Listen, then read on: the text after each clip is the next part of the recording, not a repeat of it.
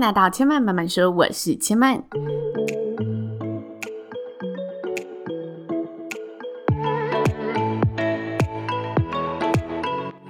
目前频道在 Apple Podcast、Spotify、KKBox 以及 Google Podcast 都听得到。喜欢的朋友欢迎帮千嫚订阅并留言评论，让更多人可以认识千嫚慢慢说喽。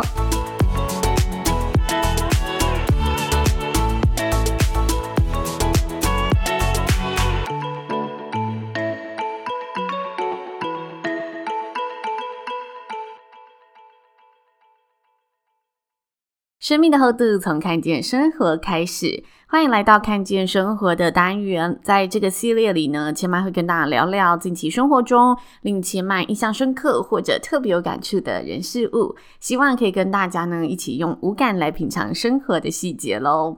今天的看见生活呢，千嫚想跟大家来聊聊这一周在工作上的一些收获的知识分享。分享前，我有一个疑惑，想要邀请呢广大的听众朋友可以来呢帮忙千嫚解惑一下，因为我这礼拜其实非常的忙，然后我之前只要是呃没那么忙碌的时候，我几乎每天都会去看排行榜，而且有时候是会早上看一次，中午看一次，晚上看一次。应该不是说排行榜，应该是说我的收听的累积次数，就是我会去后台看一下，现在就是大家可能都是习惯几点收听我的节目啊，今天的收听数表现的怎么样啊，等等的。然后因为我这礼拜就是集中在三四五六这四天很忙，所以我这四天都没有去看后台数字。结果今天早上一看，今天就是十月二十五号当天，我一看发现哇，不得了了，我昨天的收听量十月。二十四号的收听量突然出现了一天七千多次的收听，我真的非常惊喜，因为我平均一天大概就是三千次上下的收听数。所以我看到后台数字出现了一天就有七千多次的收听数，我感到非常的惊喜，然后一切都来得太突然了，我就一直重新整理，我想说会不会是后台坏掉了？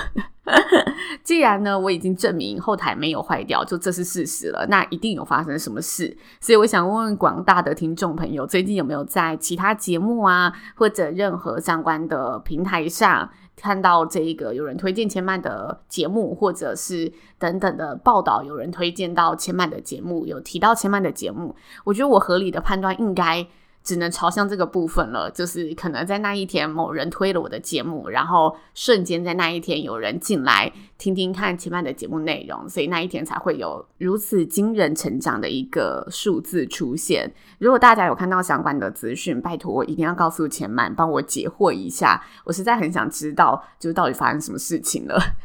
其实，在礼拜二还礼拜三的时候，有一个听众告诉千满，他在 Mixer Box 这个收听平台上面首页刚。好有一个热门节目的推荐清单，然后他点进去就发现千满慢慢说的节目刚好在第一个推荐的顺位。然后我在这里呢，也要非常感谢 Mixer Box，就是推荐千满的节目，让千满的节目有机会给大家认识。我知道大家听到这里一定会想，会不会有可能是 Mixer Box 上面导过来的流量？但我觉得有可能，不过可能性偏低，因为这个清单已经持续了一个礼拜左右了吧？我不知道它什么时候开始，但就我发现，它已经起码是四天以上的事情了。那一般一个。App 的流量，它导进来的东西，它已经维持四天了。它应该要买的是第一天最高，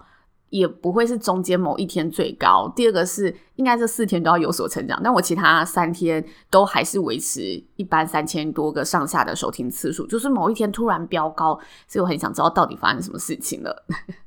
知道的朋友再告诉千曼喽，再次呼吁。好啦，那回来聊聊我的工作，因为这周我自己的工作上压力是蛮大的，有两场很重要的年度活动要主持。这两场活动刚好都是公家机关的，然后也是该单位每年最重要的一场重点活动，因此主办方承办的公关公司，还有所有执行的人员对活动都是绷紧着神经。但每次啊，你在征服这些压力爆表的工作任务之后，你所得到的那一种成就以及果实就会非常的甜美。所以昨天我一结束最后一场活动，我整个心情马上雀跃的飞舞起来。我在高铁的路上一直听着那个兄弟本色的歌，但我真的没有想过，我听兄弟本色的歌，竟然听到第二首就可以睡到不省人事。我直接一路就是睡到台北，可见大家就知道我就这几天压力有多大了。因为我每一天几乎都睡就是大概四五个小时左右而已，我就真的啊精神很紧绷的在看待这两场活动。那我觉得这两场活动都是非常有意义的活动，因为。每次你接到的活动类型，它的目的性可能都不太一样。有的是想要刺激销售的活动，有的是娱乐性的活动，有的是打品牌知名度的活动，那有的就是单纯。推广新产品或者推动某项理念，那每个活动它一定都有一个它举办的核心起源嘛。那我发现我自己只要主持到比较偏向推广某项文化或者某个精神知识性的活动，我都会特别的开心，因为我会觉得那个活动它可以带给。嗯，民众是特别有意义的一件事情。那刚好这两个活动都是这样的类型，所以我也给自己更大的一个期待跟期许，求好心切的想要把每个资讯都确切的传达出去。那这两个活动都是展览类型，一个是劳动部举办在周末的创客嘉年华，它刚好就只有两天周末，所以就今天就结束了。那另外一个是国家档案管理局举办在台北的年度特展。其实这是千曼第二年主持创客嘉年华的活动，我觉得只要隔一年啊，我可以被相同的单位，然后再度邀请回去主持同一场活动，对我而言都是一个莫大的肯定，因为代表对方是愿意相信你。你有能力去跟他再次的一起完成这一场活动，圆满这一场活动。那创客嘉年华是什么？创客就是 maker 的意思，它最简单的解释就是这样，就是你动手做，然后发挥创意去把一个东西具体的呈现出来，呈现出一个作品。亲手去打造你自己脑海中的东西。去年主持创客嘉年华的时候啊，我印象非常深刻，因为我在准备那一年的活动时，我发现，在新的教育课纲里面，小学生竟然要学习程式语言。就那个时候，我就哇，这是无敌惊讶的一件事情，因为它程式语言是必学的课纲内容。城市语言呢、在我这种门外汉的眼里，它就是乱码，很多的乱码。所以我对于教育课纲里面小学生的课程就需要学习城市语言这件事情，感到十分的佩服，也深深的觉得世代真的不同了。我就突然想起我自己小时候。在学电脑的时候，那时候电脑刚兴起嘛，学校都要学着你要怎么操作 Windows 系统啊，怎么用里面的小画家等等的。然后家长那个时候就会说，我们那个年代根本就没有电脑课，电脑是什么啊？他们可能连开机都是你回家教家里面的爸爸妈妈要怎么开机、怎么操作这一些简单的东西。那因为现在刚好物联网的时代，然后科技的发展，AI 人工智慧的兴起。城市语言就变成了新的教育课纲里面要去重视的环节，因为教育就是要跟着世界跟我们整个发展的脉络文化走嘛，所以我就觉得哇，现在小学生真的是要学习的东西真的不一样了。那这次的活动现场啊，我看到了一个用 3D 列印技术所制作出来的人形大小的超级赛亚人，我也觉得超级的，就是大开眼界。因为三 D 列印，你会觉得它列印出来的东西就是小东西，但没有想到它用这个技术真的打造出了一个人形的模型，我觉得哇，不可思议的一件事情。然后也看到了很多很有趣的科技新玩意儿，我觉得逛嘉年华就可以感受到，我们自己一定要多多的 跟未来接轨，不然我们可能真的很快就要跟不上这个时代了。那创客嘉年华它是现在的风潮，未来的趋势嘛。那我想跟大家分享另外一场活动，它是比较偏回顾历史演进的一个过程。它是国家档案管理局所举办的双港特展。我记得上周要去开试前会的时候，档案局的窗口就问前麦说：“诶，你有没有听过我们的单位国家档案局？”然后我就很诚实的 告诉他，我在接这场活动的时候，我真的没有接触过。但是我一接到活动，我就有立马去了解，就是档案局的内容。然后他就说：“哦，他会这么问，是因为他们的呃。”单位算是蛮新的单位，二零一四年才成立。然后有很多人一听到国家档案局，就会联想误会他们是情报机构，或者是 FBI，或者是处理国家机密文件的一些单位等等的。其实我觉得也蛮有道理的，就大家这个联想也是有原因的。但其实他们真正的任务是保管国家各单位的重要历史文件，然后在世代的一个数位化当中，想办法把这些文件也数位化的保留下来。当然，有些重要的文件古物，你还是得以原型的方式去保存。但他们每年都会办一个大展，然后选一个主题，将这些历史资料整理出来作为展览与民众分享，让民众可以更加了解台湾整个发展的历史过程。然后他告诉我，他之所以呢会希望跟主持人就是提前的会面认识一下，就是因为他刚好前两年的活动当中，主持人都有出现一些状况，所以局长特别要求今年的主持人一定要好好的沟通，一定要让大家有个完美的演出。像是他就举例说，之前的主持人可能唱名的时候，他没有唱错，但是他就是有点呃某个地方有点突锤顿呆了一下。我觉得停顿突锤这个真的是很难呐、因为当然你当然希望有专业的表现，但你毕竟你是人，你现场的状况会怎么样？有时候你真的说不准，你可能彩排踩了十次都没有问题，但正式那一次你就是突然间舌头就是打结了，所以我就说啊，好，那我但我知道他的要求就是非常非常的。高 level 的要求，他就是希望一切都是最完美的状态。你会知道他的标准在哪里。那像是他又说了一个，就是现场倒数。他说在彩排的时候，大家都是倒数五秒钟，但不知道为什么现场开始的时候，那个主持人从十秒开始倒数了。他说某一年有发生这样的状况。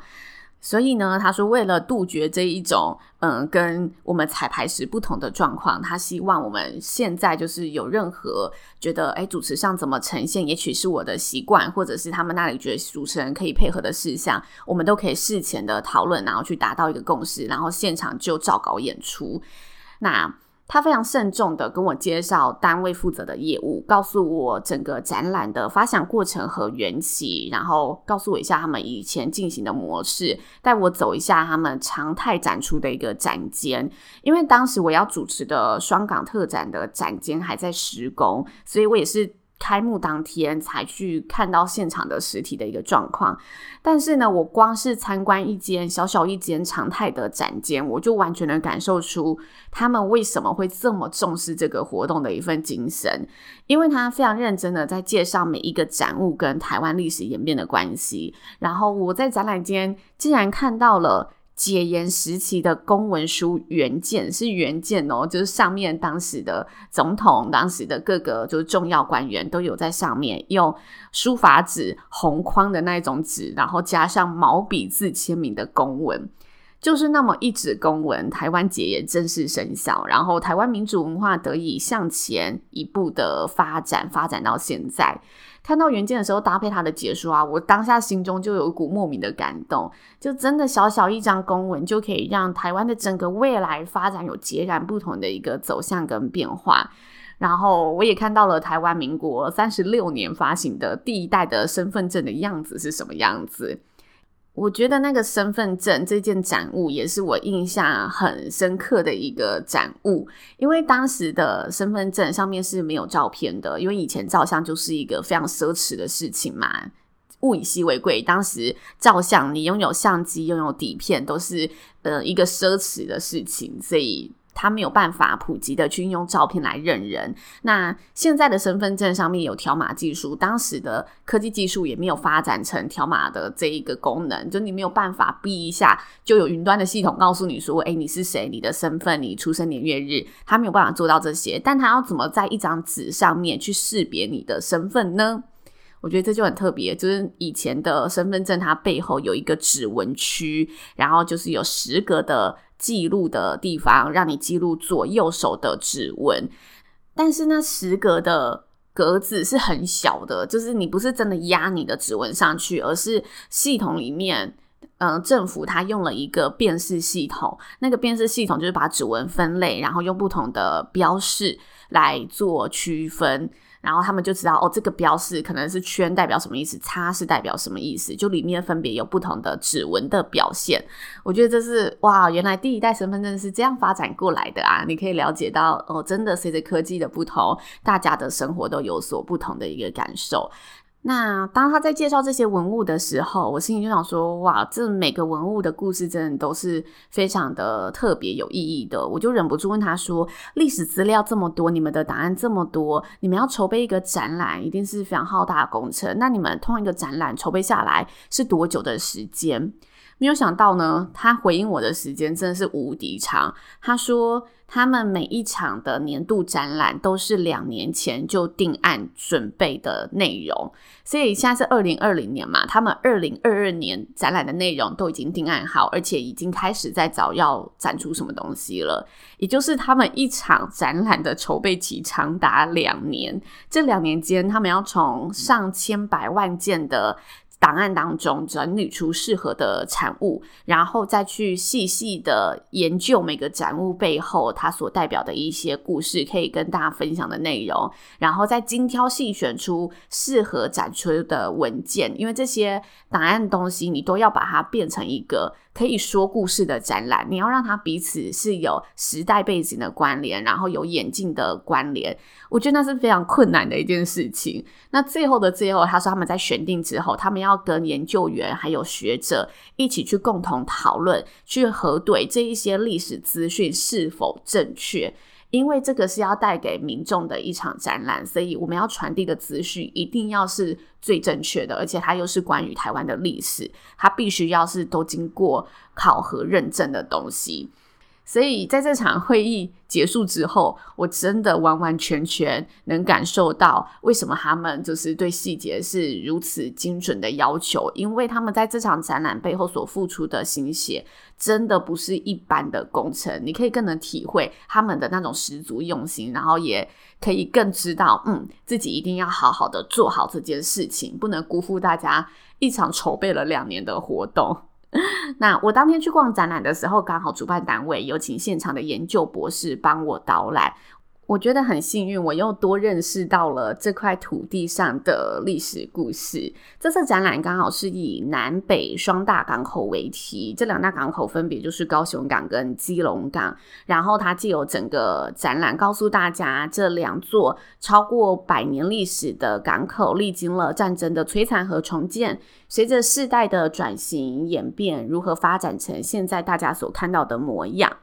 因为台湾本身就是一个四面环海的岛屿，所以港口对我们的发展来说是非常重要的。在以前的时代，港口就是大家捕鱼为生的地方，同时也是我们货运进出贸易的一个重要地点。所以周围就出现了许多休闲娱乐的酒吧啊，或者是委托行啊，就是这类的舶来品贩卖的地方。也因此，当时港口周边的环境是非常热闹的。但是随着空运的兴起，就是港口也渐渐的没落了。港口为了求生存，它也有所不同的发展出现。像高雄港，它现在就变成了货柜大港；但基隆港现在就发展为邮轮观光的港口。那这个展览就是告诉大家，这两大港口它一路以来的一些转变。坦白说，如果你是自己去逛展览，没有任何的导览人员，你可能就会觉得它就是一个历史图书馆的特展。所以我会建议有兴趣的朋友可以先上网了解一些基本资讯，去现场参观，你会比较能感受到这个展览它的核心概念，然后他想要告诉你的历史故事，还有这些故事里面的动人的地方。但有一点，我觉得这个展览蛮可惜的，就是它展览的地点是在档案局的展览厅，所以它开放时间也是平日朝九晚五的时间为主。但我觉得有机会，就如果大家平日刚好有特休，还是你刚好有安排休假在平日，它很可以是一个你去好好了解历史文化的地方。但前提是你对历史要有兴趣啦。但我觉得它很适合学校户外教学的一个参观地点。所以如果现在有是台北的老师正在收听千曼的节目，我觉得这地方蛮适合带小朋友去认识的。那台北的展期到明年的五月底。明年七月，这个展览呢也会在高雄的港史馆展出，所以高雄的朋友、南部的朋友，也许明年暑假可以留意这个资讯，然后去认识一些关于台湾港口的历史故事喽。以上就是千曼呢最近生活的分享，我觉得这些工作内容接触到的事情，都是也很值得让大家更了解这块土地或者未来趋势的事情。小小的分享，希望大家会喜欢。那千曼慢慢说，目前在 Apple Podcast、Spotify、KKBox。以及 Google Podcast 都听得到。喜欢的朋友也欢迎呢帮千曼把这个节目分享给更多的好朋友，让大家都有机会认识到千曼用心制作的节目喽。千曼妈妈说，今天就说到这里了，也邀请大家下次再来听我说喽，拜拜。